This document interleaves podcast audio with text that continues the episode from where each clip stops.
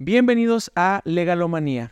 En esta ocasión estamos platicando con Eric Dour, un joven abogado. Eric, bienvenido a Legalomanía. Gracias, hermano. Gracias por la invitación aquí a tu programa. Yo encantadísimo. Ya tenía algunas semanas aquí en espera de, aparecer aquí contigo, hermano. Pues muchas gracias por, la, por, por asistir. Eres un abogado joven. ¿Cuántos años tienes, Eric? 26 años. 26 años. ¿Hace ya cuánto? 27. Excelente. ¿Qué mes? ¿De qué mes eres? Siempre, todavía falta. Ok, todavía, todavía unos meses, más de 26. Oye, Eric, eh, ¿hace cuánto que eres abogado? Yo, hermano, egresé de la Facultad de Derecho de la UACH 2020, en era pandemia. Me acuerdo en mis últimos dos semestres, dije, es cuando más voy a disfrutar la universidad, la carrera. Pandemia, encerrado. egreso 2020, este, diciembre del 2020. mi título me llegó enero del 22. Entonces, formalmente abogado soy desde enero del 2022. Ok. Oye, y pues la famosa pregunta, ¿por qué decidiste estudiar Derecho? ¿Qué, qué te llevó hasta, hasta el camino de la toga? La pregunta del millón, hermano. Me decían los maestros en la facultad, los primeros semestres. ¿te sí, sí, sí, es la... Decían, ¿por qué quisieron estudiar leyes? No, pues por defender pues, las causas sociales, la justicia. Y yo creo que se escuchaba muy trío en ese momento, no me dejarás mentir. La, mayor, la mayoría de nosotros eh, lo decíamos así, nos, gustaba defender y, y, buscar lo justo. Y hoy te lo puedo confirmar, ¿eh? Así fue. Y ahorita más adelante vamos a hablar un poquito sobre eso, de lo que andamos haciendo ahora y que se mantiene. Creo que decidí iniciar derecho y justo me salió hace unos días un, un tweet, un mensaje en Facebook de hace ocho años. Yo estaba por ingresar a la carrera de derecho y desde ahí yo ya visualizaba lo que íbamos a hacer, que era defender. Oye, ¿no te pasó que mm, cuando ingresas a la carrera como que idealizas demasiado, eh, digamos, la parte de la justicia, de las instituciones, y cuando empiezas a escudriñar, a conocer bien las entrañas del, aparato eh, estatal, eh, como que te decepcionas un poco, empiezas a decir, oye, pues esto no, no es como yo pensaba. Un poco, o mucho, yo diría, hermano. La verdad es que tienes una percepción, una, una imagen muy bonita de lo procesal, de cómo funciona el derecho, de cómo se ejecuta el derecho. Y cuando sales te das cuenta cómo operan los tribunales, los tiempos, las injusticias. Te decepciona un poquito, pero yo tengo una máxima que no me vas a dejar mentir. Es con estos güeyes hay que hacer. Entonces, con lo que tenemos hay que chambear y con lo que tenemos podemos este, chambear y, trabajar. Pero sí, totalmente, totalmente ya cuando sales, egresas, eh, ves cómo opera el sistema, dices, ay, que me metí, pero, pero, pero se tolera hasta cierto punto. ahí. Y creo que cuando ves esa situación tienes de dos, o resignarte y decir, bueno, pues así es el sistema, ni modo, hay que seguir, hay que adaptarnos, hay que aprender las mañitas, o buscar cambiarlo. Claro. Eh, si tú le pudieras dar un consejo a los jóvenes que quieren estudiar Derecho o que están estudiando Derecho, ¿qué, les darías respecto del sistema? Cuando vean la realidad, ¿qué, qué, ¿hacia qué lado habría que inclinarse? No, pues miren, yo, yo siempre les digo este, en mis redes sociales, en mis videos, a los jóvenes me hacen esta pregunta con frecuencia. Les digo, entrada, lean mucho, socialicen mucho y en relación al sistema, que no se dejen corromper. Que el sistema así tiene sus deficiencias y que en algunos momentos van a tener a lo mejor oportunidad de acortar el camino eh, en algún proceso, en algún juicio, pero que nunca se dejen corromper. Que ellos firmes y continúen avanzando con sus procesos. Sí, Oye, Eric, platícanos un poco de qué clase de asuntos has llevado, eh, cuál es la materia en la que estás litigando, en la que estás llevando y más o menos qué casos llevas. Sí, hermano, mira, yo cuando egreso, justo, y, voy a tirar la fecha porque te dije una fecha incorrecta, yo egreso en el diciembre del 2020 y en enero del 21 eh, ingreso a un despacho, que es un despacho especializado en dos materias principalmente, administrativo y amparo amparo indirecto, enfocado en lo administrativo. Entonces ahí inició y empezamos nosotros. Yo no tenía ahí en ese momento conocimiento de amparo, muy, muy, muy, muy leve. Entonces me ponen en el área de amparo.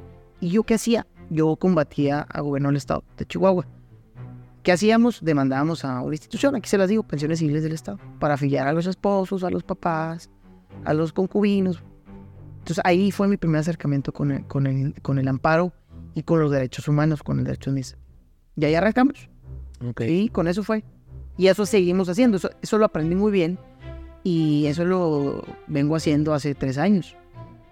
Oye, la rama de derecho administrativo justo es compleja porque a diferencia de otras ramas no tienes que litigar en contra de otras personas. Eh, no estás en contra de, un particular, sino vas en contra del Estado. ¿Qué retos te pone litigar derecho administrativo? fíjate que es completo, David y Goliat, ¿no? Siempre el Estado grandote, fuerte. Eh, pero eh, yo creo que, y, nosotros lo hemos visualizado así en el despacho siempre, el Estado tiende a equivocarse mucho. Por, justo por ese gran volumen que tiene, un Estado enorme, fuerte, que combate a los ciudadanos, tienden mucho a equivocarse. Entonces nosotros por ahí hemos visto siempre áreas de oportunidad. En esas equivocaciones que comete el Estado, por ahí nos colamos. En esas grietas eh, que, tiene el Estado, por ahí nos hemos colado. Entonces sí es una materia complicada, totalmente. Ahí estoy de acuerdo contigo. Pero al final del día, al final del día, yo creo que sí, sí es muy bonita y, y sí hay mucha oportunidad, sí, dentro de...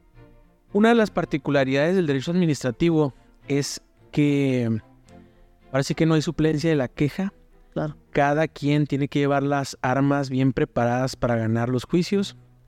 Y, justo el hecho de que lo hagan tan técnico, de que el derecho administrativo te ponga tantos requerimientos en las pruebas, en los agravios, en los plazos, eh, lo pudiera hacer alejado de las personas. Pero yo te pregunto, ¿te ha tocado eh, como que ayudar a, las personas, o sea, el lado humanista, del derecho administrativo, porque muchas veces se le asocia con el, frío derecho fiscal, con los cálculos, con eh, las tres páginas de, fundamentación, nada más artículos y leyes. Pero ¿cómo, cómo se acerca o cómo se vincula con las personas, con, la gente que, está reclamando un derecho humano? Sí, fíjate, muy, buena pregunta. Justo cuando la empezaste a hacer estaba reflexionando un poquito cuando yo, volviendo un poquito, cuando ingreso a trabajar al despacho, cuando ya veo los juicios que llevaba el despacho y en el área en la que me ponen, que era justo administrativo y amparo administrativo, empiezo a ver, y bueno, ¿qué estaba haciendo? Me dice, nosotros lo que hacemos es afiliamos y le damos el servicio médico a los esposos y a los papás de trabajadores de gobierno del Estado. Que ellos, por ley o por derecho, tienen este, la facilidad de afiliarlos, pero no se los permite la institución. ¿Ok? Entonces, ¿qué se tiene que hacer? Bueno, tenemos que demandarlo, evidentemente, para lograrles el servicio médico. Imagínate, 2021, plena pandemia, todavía no hay vacunas, está, está complicado el tema. Entonces, pues yo creo que fue un acercamiento muy bonito porque empezamos a afiliar a estas personas que no tenían servicio médico de ningún tipo y que pensiones civiles del Estado no les proporcionan el servicio médico. Entonces empezamos con estos juicios administrativos y empezamos a dar de alta a esposos, a, a concubinos, a padres en el servicio médico. Y dije, oye, está padre esto. O sea, estamos nosotros con un juicio logrando que esta persona acceda a un servicio médico, que esta persona cubre su enfermedad con este servicio médico, que fue gracias a un juicio. Entonces, yo creo que fue mi primer acercamiento así fuerte y una relación de un derecho humano, derecho humano a la salud, a la seguridad social y el tema del de, derecho administrativo. Y ese match me gustó mucho. ¿eh? Yo feliz y encantado. Y fue el primer acercamiento. Y de ahí pues partimos con, con muchos otros juicios. Ahí empezamos a ser un poco más creativos en tanto los juicios y empezamos a buscar cómo este, hacer más con esto. Oye, creo que ese caso que mencionas vale la pena como explicarlo un poco más porque habrá personas que no, no entiendan pues qué es pensiones civiles del Estado sí. y, y por, qué a, por qué se les niega. Entonces, a ver si nos explicas un poco más. Eh, la ley de pensiones civiles permite que un eh, trabajador de gobierno del Estado afilie como derechohabiente a esposa o concubina. Sí, mira, ahí te va. La ley, de, la, ley de pensiones civiles del Estado, que es un instituto de seguridad social que tiene el gobierno del Estado de Chihuahua o el Estado de Chihuahua. Para los trabajadores de gobierno Para los trabajadores de gobierno del Estado únicamente. Sí, la ley establece que el varón, hombre, puede afiliar sin problemas a su esposo, sin problemas o a su concubina pero la esposa no podía afiliar o no puede afiliar por ley al esposo. La esposa siendo trabajadora en el Estado. Claro, la esposa siendo trabajadora no puede afiliar ni al esposo ni al concubino en el caso de que no estuviera casada. ¿Sí? Entonces, pues de entrada había una violación de un derecho humano que es la discriminación y la igualdad, la no discriminación y la igualdad. Te, me estás discriminando, ¿por qué? Porque soy mujer, no puedo afiliar a mi esposo. estamos en, en un ambiente de igualdad. Ese es un caso. Y luego, en el caso de los papás, la ley establece que únicamente, únicamente cuando este, tengan una enfermedad eh, terminal y que dependan económicamente eh, del trabajador. Cosa que también es absurda porque ninguna institución de seguridad social en México establece ese requisito. Basta en que tú seas hijo de un trabajador para que, de gobierno del Estado para que puedas afiliar. Pero así lo hacía pensiones. Lo hace, ¿verdad? Eso se tiene que resolver con juicio. Y luego, no solo eso, también los, los pensionados. Una mujer pensionada puede acceder sin ninguna dificultad a su pensión por viudez. Pero un esposo no puede acceder a la pensión por viudez. Tienes que demandar al gobierno. Y eso está en la ley. Expresamente, sí, sí, sí. Te piden, sí puedes acceder a la pensión siendo varón de tu esposa fallecida. Que te piden que no tengas propiedades ninguna a tu nombre, que no tengas ningún servicio médico a tu nombre y que tengas una incapacidad total permanente. Ah. pues sí. O sea, no hay forma. O sea, nadie lo puede cumplir. Entonces también por ahí estuvimos nosotros trabajando ideando eh, los juicios, los procedimientos, puliendo los procedimientos, porque en un inicio es muy largos. Fíjate, el primer juicio no me tocó a mí, me tocó finalizar nada más dos años para afiliar a, una, a, un, a un esposo. Okay. Imagínate. Claro que se mete pandemia, pero eh, lo que hicimos fue pulir procesos ahí en el despacho para que esto saliera con sus pensiones, que salieran un mes, dos meses, tres meses, por la urgencia. Sí. Pero ahí está la, la violación. Y esa violación, increíblemente, está en una ley del Estado y sigue esa violación subsistiendo. Una ley que, ya la Corte se ha pronunciado, miles de cosas, pero bueno. Oye, ese es un gran tema em, porque luego viene mi, mi, pregunta. Eh, reúnes este caso, lo llevas ante un tribunal, ¿cómo ves las sentencias? ¿Realmente eh, están, son, son, digamos, sensibles a la situación? ¿Son, em, de, si defienden realmente derechos humanos o es como un trámite más? Pues fíjate, sí nos ha tocado ver de todo, ¿eh? O sea, hay sentencias que parecen obras de arte, donde el juez verdaderamente hace un estudio profundo eh, de los conceptos de violación en el caso del amparo, de los agravios, eh, y determina, ¿sabes qué? Si te asiste el derecho por esto y esto y esto, y te hacen, pues lo sé. Hay otras sentencias eh, que nos han dado palo, las perdimos varias, este, sobre todo al inicio, el arranque, pero hay de todo, te topas de todo. Y sí son muy bonitas, finalmente, pues es un derecho humano y es complicado que te nieguen el derecho a la salud. El derecho a la seguridad social es, es, complicado, pero digo, nos ha tocado ver de todo. Eric, decías que el Estado es un ente muy grande, que tiene muchas áreas de oportunidad, que se le pueden encontrar muchas grietas, que viola derechos humanos de grupos de personas. ¿Qué otras áreas o qué otros casos en concreto eh, has visto que se puede litigar o que se puede ganar un, un litigio por violación de derechos humanos? Sí, fíjate, hermano, nosotros eh, en el despacho, justo yo ya había egresado, otros, otros de mis compañeros estaban todavía en la facultad y se nos ocurre crear juicios para eh, que no paguen universidad. Bueno, ustedes saben que las universidades públicas se pagan cuotas semestrales para estudiar en, dichas instituciones. Entonces, dice uno de mis compañeros, oigan, en mi clase de amparo me pidieron hacer juicio de amparo. Y ya sé qué voy a hacer si voy a hacer un juicio de amparo para no pagar mi universidad. Padrísimo. Entonces lo hace, lo empezamos a aplicar y empezó a evitar pagar, pues ya no le empezaron a cobrar su universidad. Inclusive cuando él concluye el primer juicio, ya había pagado su semestre. Entonces promueve el amparo, el juicio, y le regresan su colegiatura. Y eso fue, digo, ese es un, un, ejemplo básico de otro de los servicios públicos que debería el Estado proporcionarnos, la educación gratuita y de calidad cosa que no pasa. Entonces, también con litigio, porque hay mucha gente que carece de recurso económico, que quiere estudiar y que no tiene la posibilidad de acceder a las becas, que yo, yo siempre lo he sostenido, yo estoy en contra de las becas, porque tienden a discriminar, tienden a exhibir, tienden a decirte, oye, pues no, fíjate, tienes una tele, tienes un teléfono caro y ya no eres miembro, o ya no Dime qué comiste hoy. Dime qué comiste hoy. Ah, pues compraste comida y si me hace que es medio, medio carita y pues no, ya no, ya no eres acreedor a la beca. Entonces yo siempre he criticado este tipo de becas. Para mí la educación del Estado debería ser gratuita siempre y en todo momento y de calidad. Oye, ese punto que te tocas es interesante porque no se trata de, de, que unos chicos listos están evitando pagar la universidad, se trata de hacer cumplir algo que dice la Constitución. O sea, no se está yendo más allá de lo que ya está los legisladores de México decidieron incorporar en el artículo tercero constitucional que la educación eh, pública eh, puede ser hasta la licenciatura y que debe ser gratuita.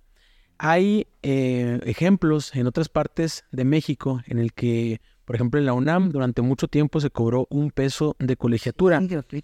Y es una de las mejores universidades que hay en el país. ¿Qué significa esto? Que no necesariamente la cantidad de tu colegiatura debe representar la calidad de educación. La calidad que brinda el Estado debe ser de la mayor calidad posible y no debe ser, o sea, no es financiada por los estudiantes, porque es una educación pública. Entonces, ¿qué pasa en, muchos estados? Pues que las universidades, y por ahí este, hay un escándalo de la estafa maestra, por ejemplo, resultaron ser una, un negocio para los políticos.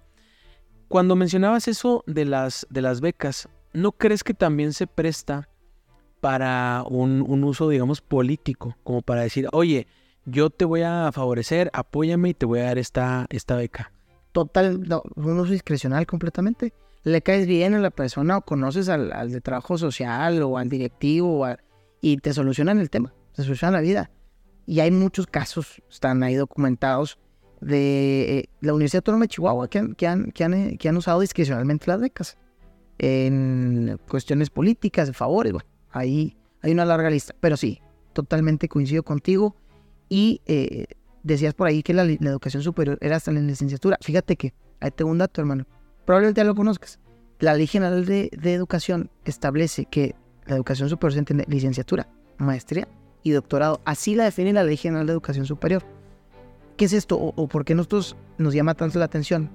Somos muy curiosos nosotros como abogados ahí en el despacho y estábamos buscando la forma de promover un juicio de amparo para efectos de no pagar la maestría o el doctorado pegándonos a lo que dice la, la educación. O sea, la Constitución dice que hasta la educación superior, ¿qué se entiende por educación superior? Licenciatura, maestría y doctorado, que también deberían ser gratuitas como en muchos lugares del mundo lo son. Entonces, coincido, la educación debe ser gratuita y de calidad siempre. Y eso de las becas, o sea, no debería existir. Oye, bueno, pues prepárense y contacten a Eric para hacer una maestría gratuita, que no es más que exigir los derechos que están en la Constitución, o sea, no es ir más allá. Totalmente. Eh, eh, qué interesante, Eric, porque la educación em, también debe, también se encuentra en la Constitución y es un derecho humano. Em, ¿qué, otras, ¿Qué otras cuestiones, qué otros litigios, qué, qué otros grupos has, has, apoyado? Sí, pues mira, de ahí partimos. Yo creo que esos dos, el tema salud y el tema em, de escuela, de educación, fueron parteaguas en lo que yo empecé a hacer. Fueron como los dos juicios de arranque donde yo conocí, oye, qué padre está esto. O sea, qué padre que el derecho se pueda acercar a la gente de esta manera, con el ciudadano de calle. Entonces, de ahí yo eh, inicio, bueno, ya tenía desde el 2020, en octubre de 2020, grabando contenido en redes sociales, en TikTok principalmente. Entonces, el compromiso que yo hice con la gente era, les voy a desmenuzar el derecho, ¿sí? Además de desmenuzar el derecho y que la gente conociera sus, derechos, vale la redundancia, les vamos a buscar la forma de ayudar. ¿Cómo vamos a ayudar en ese momento? Dije, pues, sé hacer este tipo de juicios de salud, vamos a ayudar a la gente que esté pasando por momentos incómodos. Entonces empezamos con el tema de la atención médica, a la gente que no la tiene en hospitales. De ahí pasamos al tema de los medicamentos, que no daban los hospitales por pandemia. Ahí en el caso de la atención médica es de alguien afiliado específicamente a un, a un centro de salud o en general. Fíjate, eh, te voy a platicar la historia así tiempo. Eh, mi tía, una, una de, eh, mi tía muy cercana a mí, tuvo cáncer de mama. En, antes de la pandemia, por ahí de 2018, 2019. Afortunadamente se cura, todo bien. En mera pandemia, a ella le vuelven a detectar cáncer. Cáncer de colon. Entonces, ella estaba atendiendo en el IMSS, tu Mexicano de Seguridad Social. Pero le dicen, ¿sabes qué? No hay médicos. Es pandemia, no hay médicos, te podemos atender. Entonces, imagínate el temor de decir, oye, tengo cáncer, que me puedo hacer metástasis, me puedo morir. Y, que te digan en el hospital público que no te van a atender, que no hay médicos, es pandemia. Y que no tengas el recurso para ir a un hospital privado. Pues imagínate, tú una parálisis facial, bueno, se complicó. Entonces le digo, tía, no se preocupe, mire, vamos a ver qué podemos hacer con esto. No le garantizo nada, pero la lucha la hacemos. Entonces promovemos el juicio Y no les miento, probemos el juicio en julio. Y el primero de septiembre, lo promovimos por el veintitantos de julio. Y el primero, el 2 de septiembre, la estaban a ella este, operando. Ya ah, operando. Con atención médica. Sí, fue ahí un estilo de flujo interesante, presionando, presionando. Eh, tanto la atención médica en el hospital público como algunos estudios que por eh, obligación, por, por este, imposición del juez, se tuvieron que hacer en, clínicas o en hospitales privados. También eso lo logramos con esos juicios.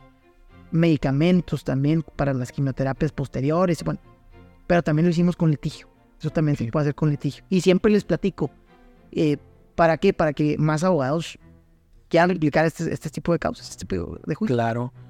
Eh, fíjate, ya nos estás mostrando la parte humanista, la parte que tiene, mm, pues ahora sí que una unidad con las personas, con la gente del derecho administrativo, eh, que no es algo alejado, que no es algo que no le va a servir a las personas, sino es algo que se puede usar eh, día a día. Oye, Eric, y ahorita que, que, pensaba o que escuchaba el tema de pensiones, de la universidad, este tema de la salud, ¿no crees que de alguna forma también sea como una, un mensaje para, para, los políticos o para los legisladores cuando ven los juicios y dicen, ah, caray, pues ahora son 10 personas las que se están amparando, ahora son 100 personas mm, las que nos están diciendo que esta ley o que esta situación está mal. ¿No crees que es un mensaje también para que se cambie el sistema en general? Totalmente, hermano. Debería ser así, ¿eh? debería de prender alarmas eh, tanto en el Ejecutivo como en el Legislativo y decir, ah, caray, o sea, son 100 personas y mañana van a ser 200. Y espérate porque no van a ser mil las que están buscando o las que están exigiendo sus derechos, las que están exigiendo justicia. Porque la gente no debe tolerar estos abusos, ¿eh? La gente no puede tolerar eso. La gente, yo siempre digo, a ver, la gente paga puntualmente sus impuestos, ¿eh? Puntualmente sus impuestos. Y luego todavía van a atender si no hay, no hay, no hay atención médica, no hay medicamentos. ¿Qué está pasando? totalmente, totalmente debería ser un llamado y deberían de ponerse las pilas y buscar la forma de solucionar el tema. Sí, creo que está, está el, como el mensaje tal vez erróneo de que podemos hablar con los políticos solo a través de las urnas y se debe cambiar ese paradigma, ¿no? O sea, hay, hay que acudir a juicios, hay que pedirle al gobierno que cumpla sus obligaciones, que deje de violar derechos humanos. Eh, hablando de grupos, eh, ¿qué, otro, ¿qué otro tipo de derechos se le debería garantizar y que te ha tocado ver en litigio estratégico? Sí, hermano, te digo, entonces fue en el primer año, volviendo un poquito al tema, en el primer año de, creación de contenido empezamos con salud y luego de ahí pasamos con los adultos mayores. Con los adultos mayores también había ciertas omisiones en torno a las pensiones que ellos reciben, a las pensiones que tienen derecho, un derecho constitucional. Adultos de 65 años hacia arriba, bueno, 68 es lo que establece el, artículo. De 68 años hacia arriba tienen el derecho a recibir una pensión eh, de parte del gobierno federal. Y que, que antes no estaba en la Constitución, a partir de 2019 se pone la Constitución y se convierte en un derecho humano, ¿no? Así es, así es. Entonces, eh, ocurría, ahí estaba el derecho muy bonito. Entonces había ciertos lugares, existen todavía ciertos lugares donde adultos mayores van y solicitan el apoyo y tardan años, años en que se los den. El caso que me tocó a mí atender era un, grupo de adultos mayores en un municipio, en Río Palacio, que tenían tres años esperando el apoyo. Estamos hablando que yo fui con ellos eh, 2022, estamos hablando 2020, bueno, dos años y cachito, esperando el apoyo y no se los otorgaban, no se los otorgaban. Entonces, también eso lo resolvemos con un juicio de amparo. Es decir, fuimos con el juez y le dijimos, juez, yo tengo el derecho constitucional a recibir mi pensión de adulto mayor y han pasado dos años, tres años y no la recibo. Me tienes que eh, apurar a la autoridad a que me la den. Y efectivamente nos concedieron ahí el, amparo y ayudamos a muchos adultos mayores. Oye, ¿y cuál sería la razón por la que no, no recibían el, la pensión? ¿Sería alguna cuestión política o simplemente falta de atención o qué, qué sería? Pues, mira, hermano, en estos tiempos ya no se sabe. No se sabe si fue una cuestión política, si fue una cuestión de corrupción. Eh, hay, una, hay un dato que hay que mencionar, que hay que resaltar. En ese municipio y en muchos municipios, el apoyo era en efectivo.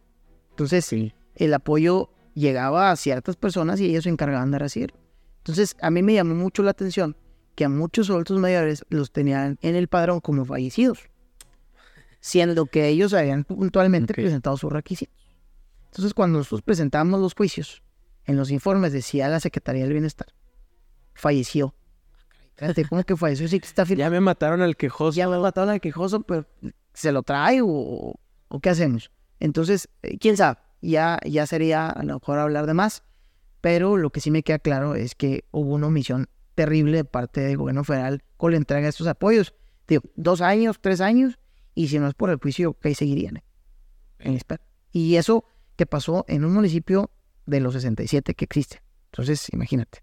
o sea, ya no solamente se trata de, un control eh, de las leyes, de la aplicación de las leyes, sino ya de actos concretos de la administración.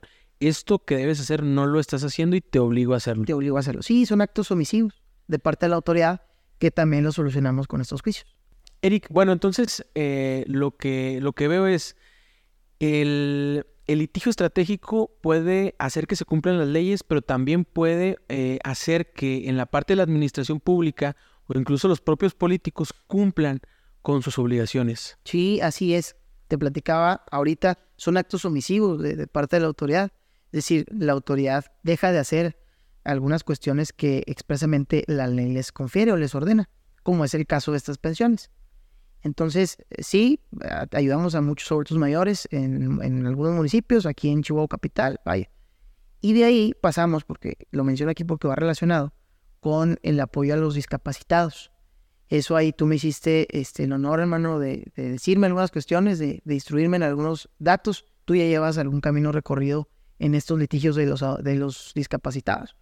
Y también ahí hemos transitado, aquí es importante mencionarle a la gente que aquí en Chihuahua, a diferencia de otros estados, curiosamente el gobierno del estado no otorga estos apoyos. A ver, la constitución que dice, eh, discapacitados de 0 a 64 años tienen el derecho constitucional a recibir una pensión de discapacitados. Entonces, aquí en Chihuahua solo se las dan de 0 a 29 años de edad. De 30 años hacia 64 no la dan. ¿Por qué? ¿Quién sabe? Gobierno del estado que no firmó, que no pagó, que bueno, que Juanito lo bolsearon. Pero ahí es donde entramos nosotros, con los juicios que tú me proporcionaste, que tú me indicaste, y ahí hemos estado trabajando también, con los discapacitados, que también es una violación grandísima. A ver, los discapacitados no tienen por qué tolerar una cuestión administrativa, decir, oye, pues es que no pagaron el recurso, que no. A ver, tienen el derecho y punto. O la constitución nos dice, a ver, nada más hasta los 24 y luego hacia adelante, si el gobierno, tienes el derecho y punto, se acabó. Entonces también por ahí esa ruta la hemos transitado. Eso es interesante porque mm, hay una, hay una cultura general eh, y creo que socialmente ya está muy aceptada del respeto, por ejemplo, de los espacios para las personas con discapacidad, de los cajones azules, de eh, la accesibilidad a los espacios de, gobierno, incluso hacen campañas, pero qué contradictorio que el propio gobierno no cumple lo que dice la Constitución. Triste, tristísimo, ¿eh? Muy, muy triste. Y a los ciudadanos, pues sí, cuando, cuando se invaden esos espacios, los multan.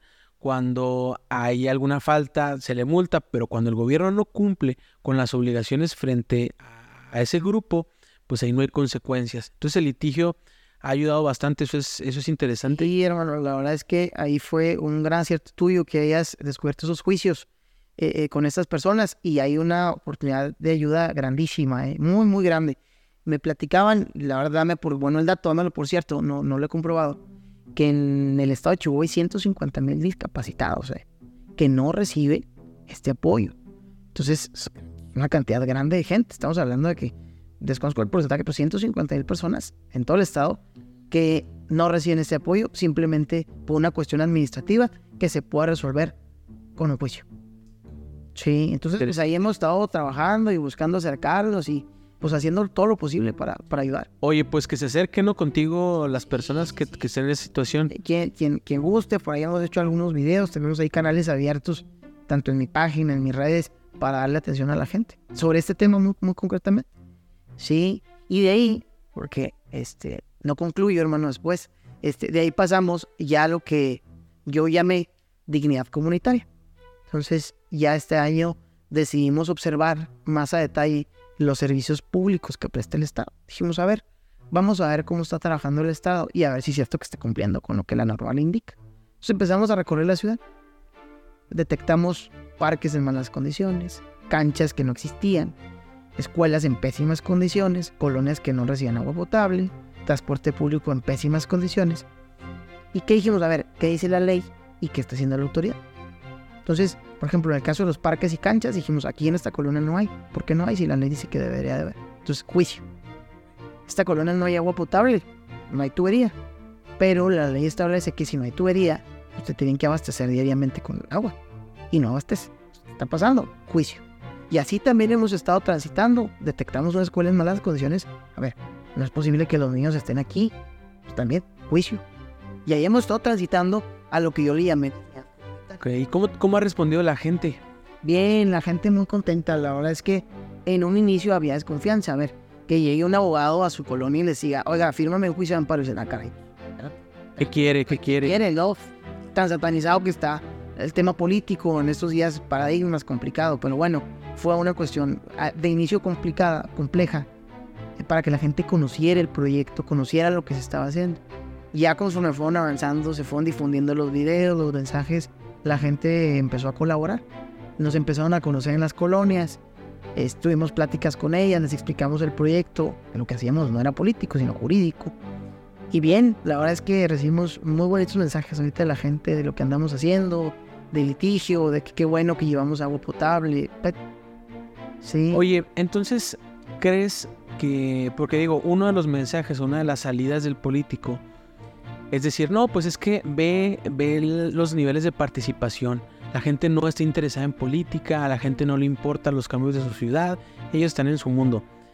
¿Tú has visto que sí hay interés o que mm, es una, es una apatía? O sea, cuando llegas con un proyecto, ¿hay o no hay interés? Hay interés. Eh, mira, yo creo que sí hay apatía. Yo creo que la gente sí está harta de que lleguen y lleguen y lleguen políticos y que digan, voy a hacer, voy a hacer, voy a hacer. Fíjate, te doy un ejemplo.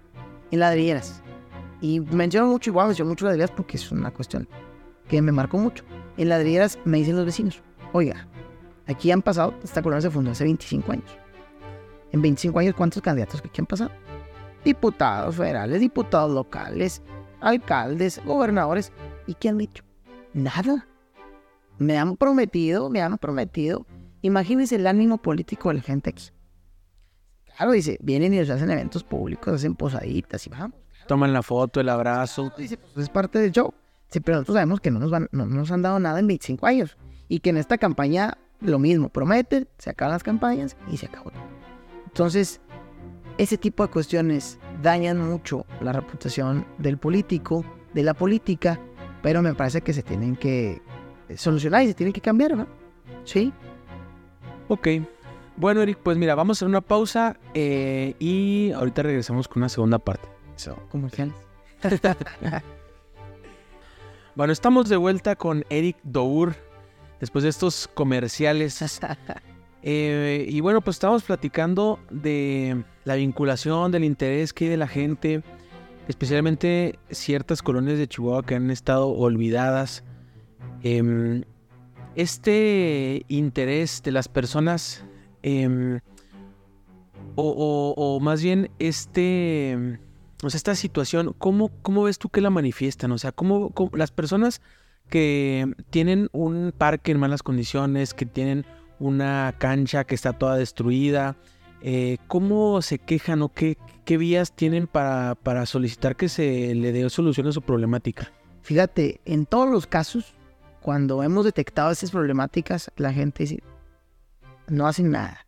Ya lo hemos externado, ya lo hemos manifestado, vino fulanito de tal, vino candidato, vino funcionario, y ya le dijimos cómo estaba la situación, que el parque estaba mal, que los niños aquí se van a jugar este, entre malandros porque no hay una cancha para que ellos este, jueguen fútbol, pero no hacen nada.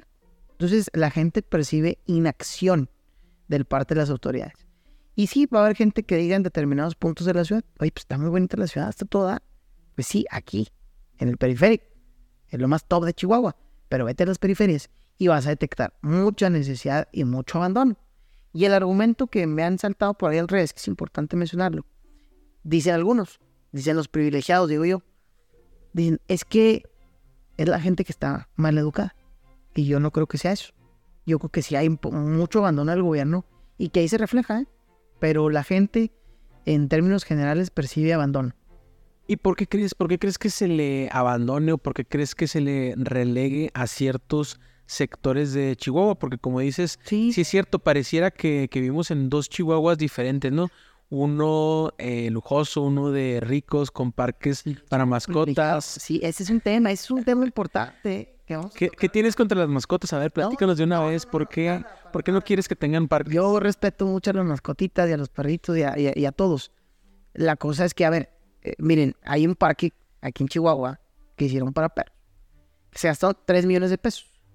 Y está bien, está todo Pero si lo contrasto con una colonia al norte, que es Ladrilleras, que no tiene un parque, no tiene agua potable y unas canchas para los niños, y donde se promovió un juicio de amparo y la autoridad dijo que no había recursos para hacerlo. Oye, espérate, o sea, haces un parque para perros que te gastaste 3 millones de pesos y le pones beberos con agua potable a los perros y a los niños no les pones un parque y unas canchas menos agua potable. Entonces, ese tipo de cosas molestan mucho. Yo creo que son insultos para la ciudadanía. A ver, para gente ladrillas, ve y platícale que hay un parque para perros. Te van a decir, oye, ¿qué está pasando? ¿Qué está haciendo el gobierno este, en Chihuahua? Entonces, ese tipo de cuestiones a mí me molestan digo, muchísimo.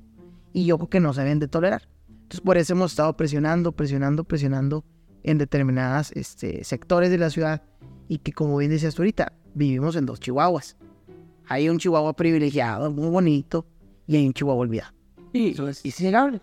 Como dices, y si una persona que vive en ladrilleras quiere visitar el famoso parque para los perros, pues ¿cuánto va a durar en llegar el camión que la puede acercar a ese punto? Es otro tema, ¿no? El transporte, las condiciones. No, hombre, mire, fíjate, el caso de ladrilleras, no hay transporte no hay, no hay pavimento, no hay, nada.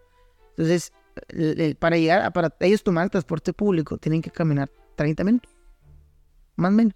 A la parada de... A la parada más cercana de camión. Pero estamos hablando de que no van por una calle con el hombro público. Estamos hablando que van por medio llano, que hay que cruzar una carretera federal, que es el Libramiento Oriente, y luego llegan así a la mera esquinita de Vistas, que es la columna atrás de Rivera de Sacramento. Y ahí toman el camino. Y que para llegar de ahí al parque para perros se va a aventar una hora y media. Fácil, fácil y sin exagerar. Estamos hablando de que dos horas mínimo para llegar. Entonces, ese es otro tema de que hemos detectado el transporte público en pésimas condiciones, cero inclusivo, eh, eh, mal. Y caro. Y caro. O sea, a ver, te cobran, es más caro el transporte alimentador, la ruta, pero las condiciones están horribles. O sea, sucio, descuidado, no sabe si se va a parar, si dónde están las paradas, la, no sabe nada. Cosa que también se prevé la ley y no se cumple. Entonces, también el transporte público, hermano, no hay espacio para personas con alguna discapacidad. Una persona con silla de no se puede hacer un transporte público. Bueno, ¿qué te digo? Bueno, mira, yo lo que veo es, eh, has tenido mucha interacción con el, con el Estado, con el poder, con con el Congreso, con la parte administrativa. ¿Qué reflexiones has tomado a partir del litigio estratégico, del contacto con las personas? Em, digamos que conclusiones arriba después de todos estos litigios y las carencias en las que se tiene a ciertas colonias, a ciertos grupos, las omisiones de los políticos. Pues mira, yo concluí, hermano, este, con algo muy interesante, que es darle poder al ciudadano. A ver, el ciudadano de calle, ciudadano de ladrilleras, que no tiene nada. Cuando digo nada es nada. Alumbrado luces, no tiene nada. Hay que empoderarlo. ¿Por qué él va a permitir o por qué él se va a dejar que el gobierno haga lo que quiera? A ver, ahí tengo un dato, fíjate. Ladrilleras otra vez. Y les digo que menciono mucho ladrilleras porque me marcó mucho ladrilleras. En ladrilleras le cobran a los vecinos DAP, Derecho al Público. Pregunta de cuántos focos hay. Ni uno. Nada, ¿eh? Nada es nada. Digo, ah, caray, les ¿Qué hacen con el recurso? Si no quieren hacerles un par, no quieren ponerles pavimento. Entonces, yo concluí que hay que darle poder al ciudadano de calle y hay que empoderarlo frente al Estado. Y que ellos digan, ¿sabes qué? Levanto la mano. No, yo no puedo estar tolerando este tipo de cuestiones. Más que buscar la forma o decir, vamos a promover millones de juicios de amparo, me parece que no es el camino. Me parece que el camino es que el ciudadano se imponga al Estado. ¿Cuál debe ser? Eh? Cuál debe ser al Estado y al político que incumple. también es labor del político, del alcalde, del diputado local, inclusive el federal está ahí pendiente de lo que ocurre en los distritos. Y nada, ni gestionan, ni se paren, ni los conocen. Entonces yo concluyo con eso, que hay que darle poder al ciudadano frente al Estado. ¿Qué, alternativas ves para darle poder al, ciudadano, para darle poder a las personas que tienen eh, estas carencias, que viven el, descuido y que viven eh, en, un desierto político eh, en Chihuahua? Pues mira, yo creo que de entrada buscar que estas, estas personas participen un poquito más en la actividad política, que estas causas se lleven o se representen de cierta manera en los congresos, en las alcaldías y que se construyan eh, normas que justamente busquen eso, darle poder al ciudadano. Pero de ahí en más, si no se hace así, no veo posibilidad de que cambie esto nunca. Y que sobre todo jóvenes nos involucremos más en política. Yo creo que eso también es fundamental. Que veamos y detectemos estas problemáticas sin simular y verdaderamente las llevemos eh, a cabo y buscamos soluciones a esto. Ok, bueno, en este momento tú estás en un proceso político, eres precandidato del Distrito 6 para Chihuahua. Distrito 6 federal, así es. Eh, ¿Por qué? Pues mira, justo por eso que te acabo de decir. Te digo, detectamos estas cuestiones, detectamos estas injusticias y dijimos, a ver, vamos a darle poder al, ciudadano. No puedo hablar mucho del tema por cuestiones electorales, pero eh, sí, sí vamos a, a ver, la, la, agenda que vamos a presentar en su momento tiene mucho que ver con darle poder al ciudadano frente al Estado. Es decir, a ver, nosotros como ciudadanos no te vamos a tolerar estas injusticias, Estado. Y ya sabemos por dónde te vamos a llegar. Entonces, estamos construyendo, estamos, los van a ver ya en un par de, meses más, van a ver lo que, lo que hemos construido para la gente y yo creo que es una alternativa interesante, que yo creo que les va a gustar a muchos. Porque ese es, pero justo ese, es el tema, ¿eh? Darle poder al ciudadano frente al Estado o empoderar al ciudadano frente al Estado y frente al político, que no hace nada. Okay. Y platícanos un poco cómo fue tu paso de la parte legal, de la parte jurídica, del litigio estratégico, a decir, bueno, ¿saben qué? Eh, ya eh, les voy a, voy a proponer una alternativa, voy a, voy a, proponerme yo para, para, para ser un político que sí esté cercano a los ciudadanos. ¿Cómo diste ese paso? ¿Cómo, cómo se dio? Pues mira, empezamos, hermano, te digo, recorriendo, ¿no? De la ciudad. Mucha gente evidentemente pensaba que era una cuestión política. En el momento en que empezamos, o hace ya 10 meses, este, pues no había, no se visualizaba todavía ninguna eh, cuestión eh, electoral, vaya, 10 meses, 2023, febrero, marzo, pues electoralmente no había nada. Entonces yo empecé a trabajar con juicios, compartiéndolo en mis redes sociales, explicándole a la gente las carencias, las necesidades, cómo se puede solucionar jurídicamente hablando. Y de ahí la propia gente fue, fue impulsando, fue diciendo, oye Eric, pues deberías de buscar una posición política, oye Eric, deberías de hacer esto, oye Eric, y bueno, este, nosotros nos acercamos de un partido político que veíamos más congruente, que es Movimiento Ciudadano, este, ahí empezamos a, platicar yo empecé ahí a conocer a algunos miembros, donde te conocí a ti, hermano, y de ahí se fue dando, se fue dando la cuestión. En el momento nosotros eh, decidimos participar y aquí andamos, ¿sí? Pero nace a raíz de este movimiento jurídico, es muy importante. A ver, si no hubiera sido por ese movimiento jurídico, si yo no hubiera visto esas necesidades que, estén en calle y con la gente abajo, yo tal vez no estaría aquí. Y yo empecé a ver y, dije, ah, caray, aquí está. Tío, me marcó mucho ladrilleras porque cuando llegamos a la colonia, había un niño jugando arriba de tarimas y escombros. Y se nos acercaron. ¿Qué andan haciendo? No, andamos buscando este, promover un juicio para que les paguen un parque y unas canchas. Parque y canchas. Fue la sorpresa de los niños. Yo los voy a llevar con quien les va a ayudar, porque los vecinos no querían ayudar. Confirma. Y nos lleva con una persona, el señor Tiburcio. Y él, de echado para adelante, dijo, ¿saben qué? Yo me fajo. Yo les echo la mano, ¿qué necesitan? Entonces, pero fue a raíz de un niño en la ladrillero. Ok. Sí, él, con su energía dijo, oiga, es que vino un policía hace dos, tres meses y nos dijo que nos iba a hacer un parque. Imagínate un policía prometiendo un parque, no, pues, pues no, ¿verdad? Entonces, eso dije, a ver, estos niños tienen el derecho a, ser felices como cualquier otro. A jugar con su pelota en una cancha, a resbalarse en un resbaladero. Y no lo, no lo pueden hacer. ¿Por qué? Porque el no hace nada. Entonces, por eso decidimos participar. Oye, justo ahí es donde, donde hace clic, ¿no? El, como los derechos humanos con la gente, con, con las personas. Las personas. O sea, la gente tiene, a ver, el derecho a una vivienda digna, cuarto constitucional.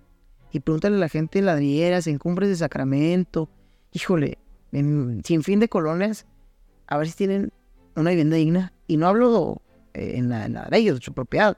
Digo, a ver, hay nombre público, hay calles, hay eh, agua potable, hay drenaje, no hay. Me decía, fíjate, un vecino en, en, en ladrilleras, curiosamente en ladrilleras, me dice, oiga, vino aquí una diputada. Y dijo, yo les voy a pavimentar. Dijo, empezamos mal. Aquí se está dando su mentira. Y dice que le dijo la diputada, ¿por qué? Pues, ¿cómo que va a pavimentar? ¿Y el drenaje? ¿Y el agua potable dónde le va a poner? Primero pavimenta y luego hace zanja y luego entuba. Entonces... Ni siquiera sabía, yo creo, ¿no? Que no tenías... ¿Qué van a saber? No, o sea, no se paran. No se paran. Tal vez porque no representan electoralmente un volumen importante de votos, ¿no? ¿Quién sabe? Pero hay abandono, y mucho. Entonces, pues eh, en términos generales eso fue lo que me, me, llevó a tomar la decisión en su momento de decir, ¿sabes qué? Sí participo, sí le entro al reto y sí quiero hacer las cosas diferentes. Entonces aquí estamos, Sí. Bueno, hagamos una pausa para...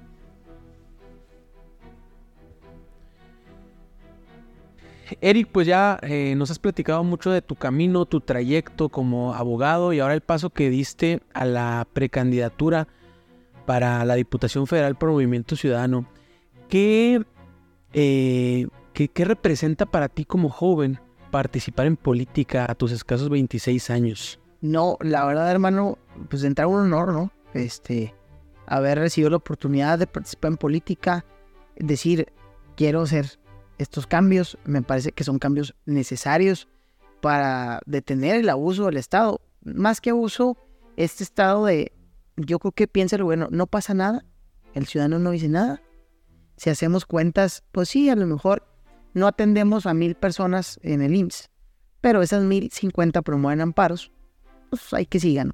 Entonces me parece que hay que tener esos abusos del gobierno y de los políticos y pues contento, contento la verdad de, esta oportunidad, muy contento. Oye, eh, justo Movimiento Ciudadano pasó por una dinámica en la que Samuel García eh, fue precandidato por un, por un momento y se vio un, Em, un atisbo, un vislumbre de las juventudes queriendo entrar a política. ¿Qué le dices a esos jóvenes que quieren participar y que están decepcionados de la vieja política, están decepcionados de las personas que únicamente pues eh, piden el voto y se desaparecen eh, los demás años y que sí quieren a alguien que, les interese las juventudes participando en política? Sí, bueno, mira, ahí voy a dividir un poquito en dos esta pregunta. De entrada, lo que pasó con Samuel fue impresionante. El vuelco que hubo de los jóvenes hacia Samuel y Mariana fue boom. O sea, eh, en redes, yo que soy TikToker y hago contenido en redes sociales, dije, ay, caray, con estos números, o sea, orgánicamente crecieron y boom. Entonces, los jóvenes veían en, en Mariana, en Samuel, o ven en Movimiento Ciudadano una opción distinta. ¿Por qué? Porque ven al político cercano. O sea, no ven al político lejano que nunca ven y que no sabes qué está haciendo y que no sabes en qué está chambeando, que no sabes qué está haciendo por tu distrito, por tu ciudad, por tu estado. Y lo ven así, en cortito, en las historias del Instagram, lo ven en las historias del TikTok, lo ven en Facebook, qué come, qué hace. Entonces, esa cercanía me parece que los jóvenes la han visto muy bien y me parece que por ese camino hay que transitar. Y luego, dos, en relación a qué consejo le doy a los jóvenes que quieran hacer política, es que busquen ayudar. ¿Cómo ayudar a la, comunidad? O sea, eh, sería muy cómodo decir, oye, yo quiero participar en política, pero bueno, ¿y qué has hecho? ¿Cómo piensas contribuir a tu ciudad, a tu municipio, a tu entorno? Entonces, yo siempre sería el consejo que les doy, buscar cómo contribuir, cómo servir verdaderamente sin simular a tu comunidad. Eso yo creo que sea la fórmula. Porque, a ver, no puedes venir a simular cariño por la gente, vienes a simular cariño por la política en el día de las elecciones. Y luego ya ganas y ya, no, te ven con, ven con desprecio a la gente, eh, no te contestan, no te atienden. Entonces, yo creo que eso es simular. Y yo creo que la gente no quiere políticos simuladores ahorita, quieren políticos auténticos y que esos políticos verdaderamente sirvan y verdaderamente lo representen. Y creo, creo también que, ha llegado el momento de darle vuelta a la página en la política mexicana en la que pues eran los mismos de siempre, en la que son, en la que son los mismos de siempre y son personas que mm, pues mira, tan solo ver el gabinete de, de AMLO en la mayor parte del sexenio, o sea, personas eh, con ideas muy cerradas, personas ya este, muy mayores, sin la inclusión de jóvenes. Y creo que eh, México está pidiendo un cambio, está pidiendo a la nueva generación de políticos que haga las cosas diferentes. Em, ¿Cómo estar más cerca de, de, de los jóvenes? desde, desde la política o qué se puede hacer para vincularlos o para decirles, oigan, acá hay una, hay una opción, hay una oportunidad de hacer política todos juntos? Pues mira, de entrada, yo creo que las redes sociales, hermano, son fundamental, fundamentales. Yo digo, por ahí se puede construir, por ahí te puedes dar cuenta de mucha necesidad que existe, por ahí puedes detectar muchas problemáticas de la sociedad en general. Y yo es un canal muy interesante y muy fuerte para difundir lo que se hace. Entonces, me parece que a través de ahí puedes acercarte a las juventudes y las juventudes pueden interactuar y decir, ¿sabes qué? Yo quiero participar. Te decía al inicio, yo inicié con el tema de proyección o, de crear contenido en redes sociales, diciendo, a ver, yo quiero que la gente de calle, la gente que busque un, consejo jurídico, que busque un concepto jurídico, sepa qué es esto. Tú puedes investigar, oye, ¿qué es la abulsión o qué es el aluvión? Y no lo entiendo ni yo. Entonces decir, a ver, esto es cuando pasa esto. El término es muy sencillo que es de usar. Entonces yo creo que por ahí tiene, tiene que uno transitar. Buscar la política, despresurizarla, descomplicarla y acercarla a la gente. Porque entre más claro sea tu mensaje, más efectivo va a ser. Entonces yo creo que por ahí eso se tiene que buscar, hermano. Y, contagiar a más jóvenes a que lo hagan. Te digo, y me perdí un poquito, pero en mis redes justo era eso. Decir, a ver, yo voy a grabar que voy a donar un juicio, que voy a regalar un juicio de amparo, para que otro abogado diga, oye, yo también conozco este, este caso, quiero hacerlo. Y que se haga una red y una cadena de gente que esté apoyando grande. Y entre todos, pues, empuja a nuestro México. Muy bien, Eric, pues eh, algo con lo que te gustaría cerrar, con lo que quisieras eh, concluir. No, hermano, pues agradecerte por el espacio, contento de, de, estar aquí en la galomanía. Espero tener este, en futuras ocasiones más espacio también para seguir claro que sí. compartiendo ideas, para seguir platicando de política, de juventud, de redes sociales y pues agradecerle a la gente. Oye, escuchado si una persona eh, está en una situación de las que mencionaste, de pensiones, de este colegiatura, que le falte a lo mejor este algún servicio en su colonia, ¿cómo, ¿cómo le puede hacer para acercarse? Sí, claro, miren, yo activamente en ericdour.com tengo un catálogo de juicios que donamos, que regalamos. Ahí nos pueden escribir, este, ahí nos pueden hacer la petición y nosotros ponemos en contacto con ellos. Esa es una vía por la página, que es la más formal. También me pueden mandar un mensajito por Instagram. Yo estoy monitoreando los mensajes de diario, tanto de Instagram, TikTok, Facebook. Ahí también nos pueden contactar. Justo hace unos días abrí una línea directa para que gente me hablara, me mandara mensajes. Y ahí está el WhatsApp en, mi Facebook. Entonces también por ahí se pueden contactar con, con un servidor. Ok, excelente, Eric. Em, ¿Cuáles son tus redes sociales? Todas, arroba Eric Todas. Facebook, Instagram, TikTok, mi correo electrónico, todo. Todo, ok, bueno. Arroba Eric Bueno, pues excelente, Eric. Eh, muchas gracias por venir a Legalomanía. Eh, esperemos vernos próximamente. Y también, pues, muchas gracias por escucharnos esta, esta tarde con Eric Dour, precandidato a una diputación federal en Chihuahua. Y nos pueden seguir en redes sociales como Legalomanía y hasta luego. Gracias, mi gente.